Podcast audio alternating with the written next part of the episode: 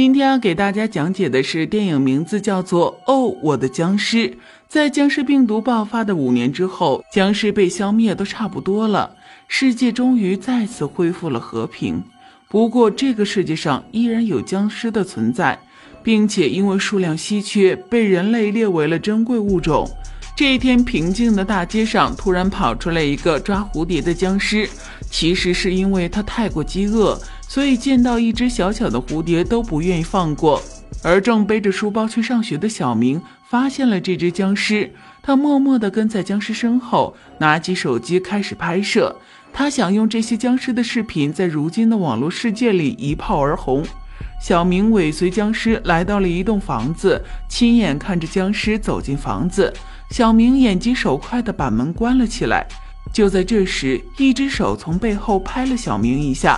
把他吓得一激灵，他转过头来，身后站着的是一位医生和一位大叔，三人相视一看，大家都还没反应过来，突然房子的窗户中掉下了一个人，这人正是房子的主人花田。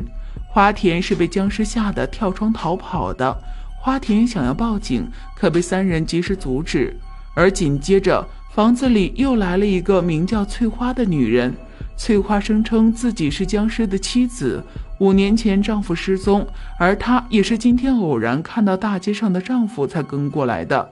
因为如今一只僵尸价值五百万，所以众人也都有自己的小算盘。他们开始坐在一起商量如何分配僵尸的利益。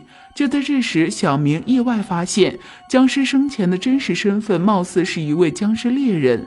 现在的世界和平都是人家当初奋力打下来的。既然这僵尸是个名人，那身价就又要翻一倍了。商量到最后，大家决定利益平分。而目前最重要的事情就是联起手来，先把这只僵尸给抓住。就在他们冲进屋子，决定和僵尸决一死战的时候，僵尸自己不小心在屋里被绊倒了，身上还压了一道门，简直是天助我也！大家看到这种情况，纷纷上前去挑逗僵尸。本以为没什么事儿，但一个没留神，花田太太直接被僵尸咬掉了一根手指。随后，僵尸挣扎地站了起来，开始攻击大家。小明和大叔趁着混乱跑了出去，可小明依旧不甘放弃自己的网红梦。逃到半路的他，又决定拿着手机返回，继续拍视频。就在这时，他被大叔一板砖拍晕了过去。等小明再次醒过来的时候，他得知了所有的真相。原来僵尸就是大叔故意放出来的诱饵。本来大叔的目标就只有小明一个人。因为当年大叔的儿子被咬成僵尸的时候，小明只顾在旁边拍视频，根本不管不顾。